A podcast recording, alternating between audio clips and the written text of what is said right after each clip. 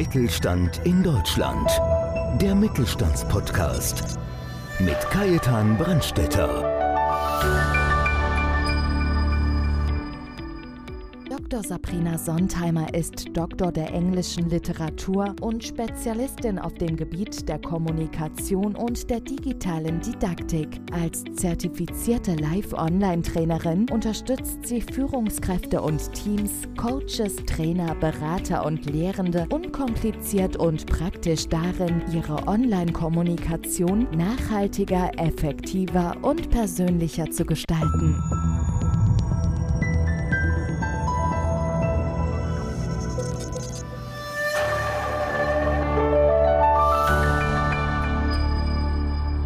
Ich bin Kajetan Brandstätter vom Podcast Mittelstand. Bei mir ist heute zu Gast Frau Dr. Sabrina Sontheimer. Sie ist Doktor der englischen Literatur und Expertin für Kommunikation und digitale Didaktik. Als zertifizierte Online-Trainerin bietet sie Online-Fortbildungen für Unternehmen, Trainer und Coaches an. Im Zentrum steht die Verbesserung der digitalen Kommunikations- und Meetingkultur und die Entwicklung von E-Learning-Formaten zur Qualifizierung von Mitarbeiterinnen und Mitarbeitern. Und somit begrüße ich ganz, ganz herzlich Frau Dr. Sabrina Sontheimer. Grüß dich, liebe Sabrina, schön, dass du da bist. Grüß dich, Kai. Danke, dass ich hier sein darf. Es ist mir eine Ehre.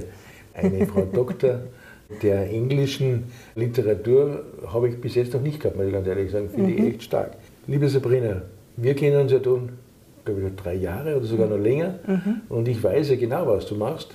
Aber viele unserer Unternehmerinnen und Unternehmer vielleicht kennen dich nicht so. Was würdest du preisgeben zu Frau Dr. Sabrina Sondheimer? Was würde ich preisgeben zu mir? Ja, gute Frage. Ja, also grundsätzlich kann man sagen, ich bin ja aus diesem ganzen Lehrebereich, das ist so mein zentrales Feld, weil ich habe ziemlich lang an der Universität unterrichtet, war auch Wissenschaftlerin natürlich, habe da promoviert, aber irgendwie war die Lehre eigentlich immer so ein bisschen mein Steckenpferd und so mein Feld, auf dem ich gearbeitet habe. Das ging eigentlich schon vorher los im Studium, schon Tutorin und alles. Und das ist was, was mich so ein bisschen ausmacht. Ich möchte immer den Leuten irgendwas mitgeben. Ich stehe ganz gerne vor Leuten und mache mit denen was, versuche da irgendwelche interessanten Inhalte weiterzugeben. Und da versuche ich mein Bestes im Moment eben sehr stark in dem digitalen Bereich. Ja, Sabrina, du bist ja eigentlich von der akademischen Karriere, du warst ja auf einem echt starken Weg. Also das muss man echt, kann man nicht anders sagen. Wie bist du dann eigentlich in die Wirtschaft gekommen? Ja, ich habe, wie gesagt, eine ganze Weile an der Uni verbracht, habe da aber immer gerne eben mit meinen Studierenden auch gearbeitet. Und irgendwann ist mein früherer Chef, der Professor Christoph Bode, der auch so ein bisschen ein Mentor war, ein ganz toller Literaturwissenschaftler, der ist dann emeritiert worden. Also da ist die Stelle ausgelaufen. Und dann war die Frage, naja, als Professor, wenn man jetzt in diese Karriere gehen möchte, dann muss man ja sehr flexibel sein und muss eigentlich deutschlandweit bereit sein, auch hinzuziehen. Ja, also ich habe einen Kollegen, der ist jetzt in Greifswald, seine Frau ist in München und für mich war das dann doch irgendwie ein bisschen zu starker Schritt jetzt. Ich habe seit fünf Monaten einen kleinen Sohn und ich habe mir gedacht, mein Mann ist hier in München. Wenn ich jetzt dann irgendwo hinkomme, nee, das ist eigentlich überhaupt keine Option. Und das war dann der Grund, dass ich dann in die Wirtschaft gegangen bin, ich gedacht habe, okay, ja, dann wagst du mal den Sprung, machst dich selbstständig und ich muss echt sagen, war eine gute Entscheidung. Ich muss sagen, das darf ich ja hier sagen, du hast für uns auch gerade im letzten Jahr auch viele Webinare mit mir zusammen und ich darf es ruhig sagen, meine Zoom-Kenntnisse habe ich bei dir gelernt und du hast mir da wirklich wahnsinnig viel geholfen und vor allem auch vom Training her hast du uns ja auch in den Webinaren sehr viel beigebracht und jetzt vielleicht einmal für unsere Zuhörer, was macht eine Trainerin für digitale Kommunikation und E-Learning? Ja, das haben ja wahrscheinlich die meisten von uns allen in der letzten Zeit wirklich hautnah erlebt, was es heißt, permanent in solchen Zoom-Meetings zu sitzen und da gibt es natürlich Besseres und Schlechteres. Und viele Klagen, die ich auch höre von Leuten aus Unternehmen oder auch sonst aus irgendwelchen Trainings oder aus der Lehre jetzt, die Lehrenden selber oder die Studierenden sagen halt, dass dieser persönliche Kontakt einfach nicht so richtig da ist. Und das ist genau das, woran man arbeiten muss. Also dieser Kontakt kommt nicht einfach von allein. Es ist natürlich immer toller, wenn man sich so gegenüber sitzt und wenn man sagen kann, man sieht die Leute, man hat die Körpersprache, die man sehen kann, man hat den Blickkontakt Kontakt, man kann irgendwie ein bisschen anders kommunizieren. Und das Problem ist, dass wir da jetzt im Moment eigentlich noch keine Kultur entwickelt haben, wie das Ganze virtuell auch funktioniert. Also wir können alle kommunizieren, ja. Meetings können auch ganz gut ablaufen online. Meistens sagen die Leute, es ist sehr effizient. Aber viele sagen doch, dieses Soziale geht verloren und dieses Persönliche. Und das ist genau der Punkt, wo man eigentlich ansetzen muss, um da so eine Kultur zu entwickeln, dass man eben auch online gut miteinander arbeiten kann und dass diese ganzen sagen wir mal so, diese kleinen, kurzen, ja mal eben am Gang, diese kleinen Gespräche, die man führt, dass man sowas auffängt über eben eine gute virtuelle Meetingkultur. Das so das Gespräch am Dorfbrunnen, wie wir immer früher gesagt haben. Ganz genau. Oder bei Großunternehmen, ich war ja jahrelang in einem Konzern tätig, da haben wir immer gesagt, so diese in der Pausenzone, wenn man am Kaffeeautomaten geht, einfach da mal genau. den Nachbarn, die Nachbarin einmal treffen und sagen, was machst du gerade? Oder, oder einmal über, über den Schreibtisch schauen, das war einfach eine ganz schöne Sache. Ja, ja ich habe damals auch in deinem Workshop, den wir gemeinsam gemacht haben, oder Workshops, muss man sagen, wir haben mehrere mhm. gemacht, für mich damals die Erkenntnis gewonnen, einfach auch einmal eine Pause machen, weil viele glauben dann, sie machen es online und ziehen das dann acht Stunden durch. Mhm. Also vom Prinzip ist es einfach wichtig, auch dass man da Pausen einbaut. Oder andersrum gesagt, für mich auch das Thema, du warst ja auf der Universität, was hast du für praktische Tipps oder Erfahrungen in deine Unternehmensberatung mitnehmen können? Mhm. Das wäre für mich immer eine Frage. Ja, also theoretisch oder von der ganzen Methodik her, glaube ich, bin ich sehr stark einfach von dem Wissenschaftlichen geprägt. Ich versuche eben nur solche Methodiken zu machen, wo ich weiß, das ist sinnvoll und es funktioniert. Also es ist nicht irgendwas, was ich irgendwie während im Hinterzimmer mal so ausgedacht hat, sondern ich versuche schon Dinge zu nutzen, die einfach auch in gewisser Weise validiert sind, kann man sagen. Aber das Zentrale, was ich sagen muss, was ich aus der Uni rausgenommen habe, ist eben diese Arbeit mit Leuten, die einen sehr hohen Anspruch haben. Da muss man sagen, wenn man mit Studierenden zu tun hat, ist es immer so, man hat immer Leute drin, die erstmal skeptisch sind und sich fragen, so, ja, was will die Tante davon mir jetzt eigentlich mal erzählen, ja? Und man muss immer diesen Draht finden zu den Leuten, also eine gewisse Empathie mitbringen, um zu merken, was brauchen die, was wollen die, wo stehen die gerade. Und es ist, kein Kurs ist gleich, kein Workshop ist gleich, weil die Leute immer unterschiedlich sind. Und ich habe jetzt schon Erfahrungen gemacht mit Studierenden an der LMU, an der TU, auch an der Universität der Bundeswehr, aber genauso dann eben in Ruanda habe ich schon mal einen Workshop, also nicht in Ruanda, aber virtuell mit ruandesischen Lehrenden schon mal gemacht gemacht, die auch wieder ganz anders von der Interaktion her sind, auch ganz andere virtuelle Voraussetzungen natürlich haben. Und da geht es eben immer darum, sich ein bisschen einzufühlen in die Zielgruppe und zu wissen, was brauchen die gerade, was können die schon und was kann ich mit denen machen, wie ich ihnen wirklich weiterhelfen kann. Und das ist das, was ich eigentlich aus diesem ganzen Uni-Kontext mitgenommen habe, weil ich mit so vielen unterschiedlichen Leuten da schon gearbeitet habe. Also wenn man das jetzt aufs Unternehmen wiederum mal die Brücke baut, mhm. wie siehst du eigentlich oder welches Hauptproblem siehst du momentan in Unternehmen mit der digitalen Kommunikation? Ja, ich glaube, das ist genau der Punkt, dass so ein bisschen dieses Menschliche einfach hinten runterfällt. Also, dass man sich freuen kann, dass es sehr effizient läuft. Das habe ich, wie gesagt, schon gesagt, dass oft gesagt wird, ja, diese virtuellen Meetings, da kann man irgendwie schneller zu Potte kommen, weil eben diese ganzen Nebenschauplätze ein bisschen rausfallen. Aber trotzdem, wenn wir die Leute eben im Homeoffice haben, dann ist natürlich die Sache, dass wir den Kontakt auch nicht so direkt haben zu denen. Und das muss natürlich unterstützt werden, dass dieser Kontakt da bleibt, weil die Digitalisierung wird nicht weggehen und ignorieren ist es, glaube ich, der falsche Ansatz. Ja, sie ist einfach nun mal da und ich kann mir schon vorstellen, dass gerade virtuelle Meetings sehr stark nachgefragt werden. Weiterhin, klar nicht so stark wie jetzt während Corona, aber trotzdem noch weiterhin und dass sich da eben diese Kultur entwickelt, dass wir dann eben diesen Kontakt nicht verlieren zu den Leuten, die eben nicht direkt präsent sind. Und wenn man jetzt in die Richtung von Trainer und Coaches schaut, ist natürlich dieses Aufsetzen der eigenen Inhalte ins Virtuelle unglaublich wichtig.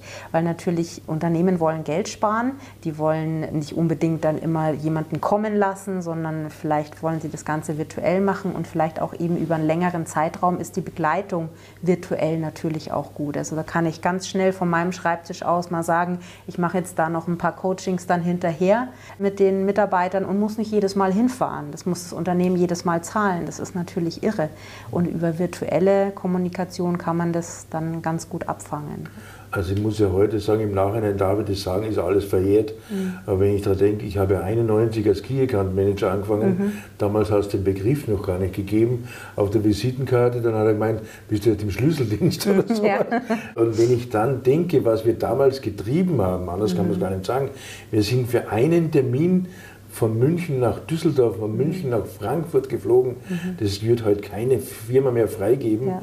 Also ein Wahnsinn. Und dann vor allem ist es wirklich so, aber jetzt sind wir wieder bei unserem Vorgespräch, da haben wir auch über unsere anderen Podcast-Folgen geredet, wo wir auch dieses Thema von Viren Vidra mhm. drüber geredet haben, wo man einfach sagt, okay, dieses Digitale kann das Echte nicht mhm. ersetzen. Mhm. Wie siehst du das eigentlich? Mhm. Ja, es ist natürlich so, man kann es nicht ersetzen, dass man sich richtig sieht.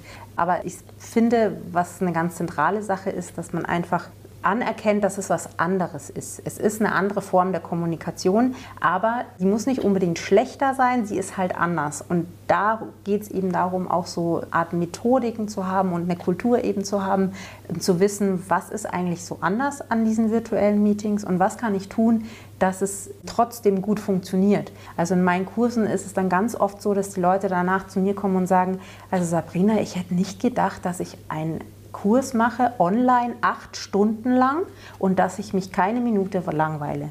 Und das ist so ein bisschen mein Anspruch, ja, dass die Leute da einfach zu mir kommen und dann eben feststellen, so ja, also das geht auch online. Das muss nicht nur in Präsenz sein, sondern dass die Leute, auch wenn es nicht dasselbe ist, trotzdem eine gute Zeit haben können online.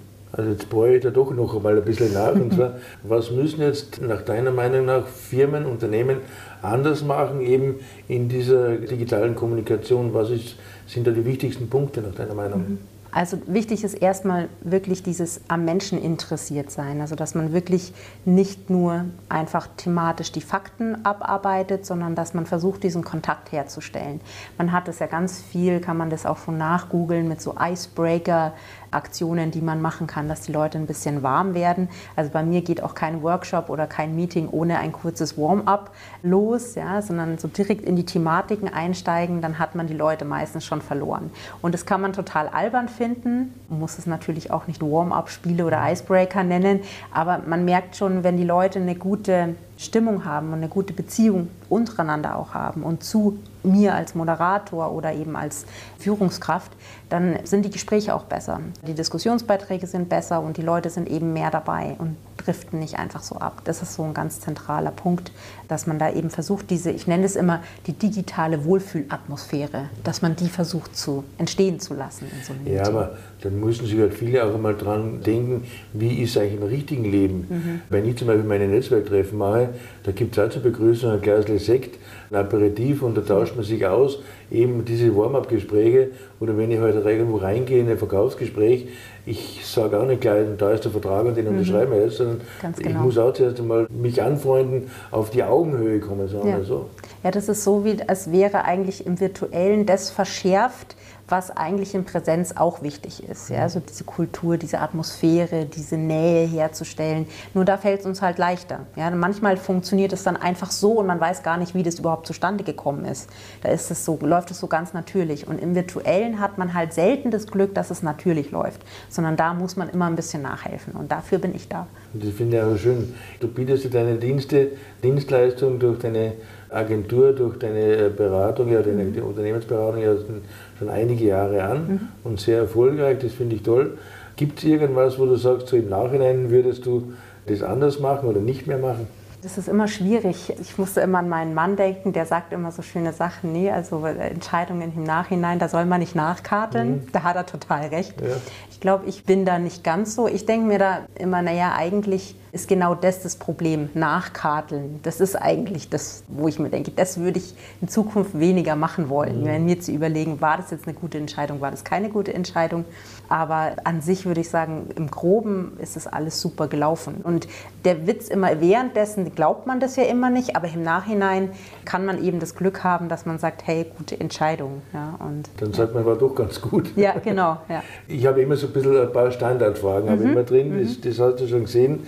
Und zwar eine war auch die Frage, was war deine beste Entscheidung? Mhm. Also bei der besten würde ich wirklich sagen, dass ich aus der Uni rausgegangen bin und mich selbstständig gemacht habe, weil so gern ich an der Uni gearbeitet habe, wie gesagt, ich hatte auch einen super tollen Chef dort und wäre da auch ungern weggegangen, aber auch die Arbeitsbedingungen waren für mich eigentlich gut, aber tatsächlich, man muss schon sagen, bei der Uni ist manchmal das Problem, sorry an alle ehemaligen Kollegen, so dieser ganze Betrieb kommt manchmal nicht so ganz aus dem Quark. Mhm. Ja.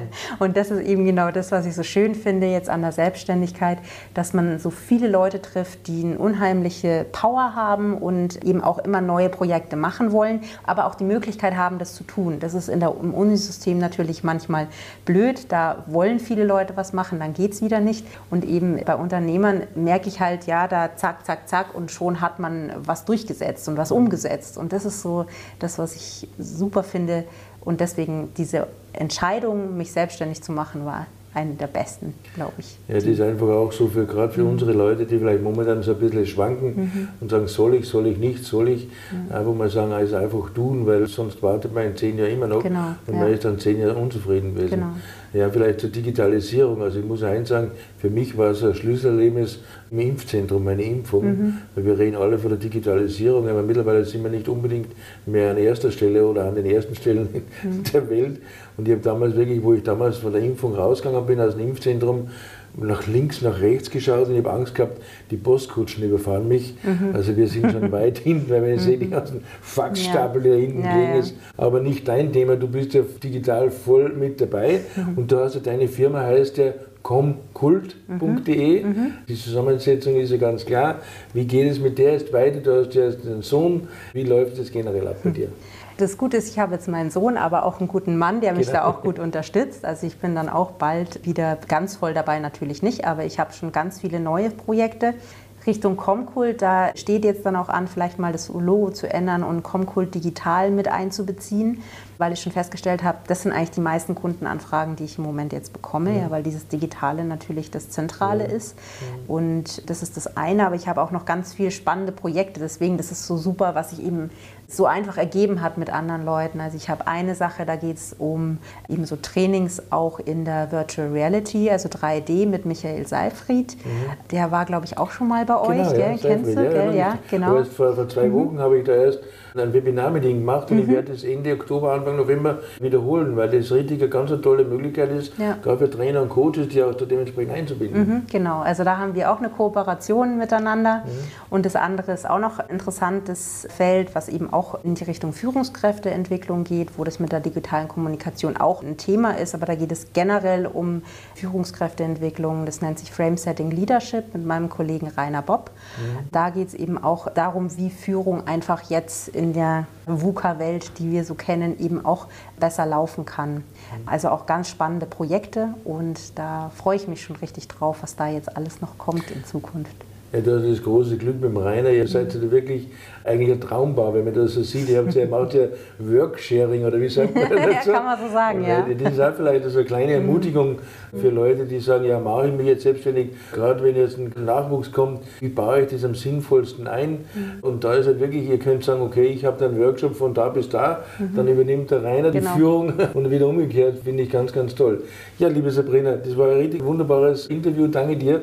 Wir machen ja auch wiederum in die Fußzeile deine Kontaktdaten. Mhm. Und wie erreicht man dich, glaube ich, unter comkult.de, oder? Genau, ja. Einfach mir eine E-Mail schreiben an sabrina-sontheimer.comkult.de zum Beispiel. Aber auf der Homepage steht auch sonst meine Handynummer mit drauf, kann ja, man mich genau. auch anrufen. Und im Notfall immer gerne auch mit mir Kontakt aufnehmen und der genau. Podcast Mittelstand, ich gebe ja. es gerne weiter. Und jetzt hätte ich doch noch eine kleine Bitte zum Schluss. Mhm gib doch unseren Leuten in Richtung Digitalisierung, Kommunikation noch einen Tipp mit mhm. ins Ohr. einen Tipp, ja. Der Tipp, der immer ganz gut auch ankommt in meinen Workshops, ist, dass man nicht vergisst, in die Kamera zu lächeln, wenn man einen digitalen Workshop hält. Weil das Interessante ja ist, wenn wir auf unserem Bildschirm schauen und die Leute in den Monitoren anschauen, haben die nicht das Gefühl, dass wir ihnen in die Augen schauen. Deswegen immer mal zwischendrin mindestens einmal in die Kamera gucken. Ich habe so eine kleine Kröte davor hängen, so einen kleinen Sticker, die mich immer anlächelt. Die nennt sich Sherlock, die Kröte. Und jedes Mal, wenn die guckt, dann weiß ich jetzt, Sabrina, einmal in die Kamera lächeln. Liebe Sabrina, ganz, ganz herzlichen Dank, dass du heute mein Gast warst. Dankeschön, Kai. Vielen Dank für die Einladung. Und bei Ihnen ganz herzlichen Dank, dass Sie wieder dabei waren und freuen Sie sich auf die nächste Folge Podcast Mittelstand. Dankeschön. Mittelstand in Deutschland. Der Mittelstandspodcast. Mehr Infos Mittelstand-in-deutschland.de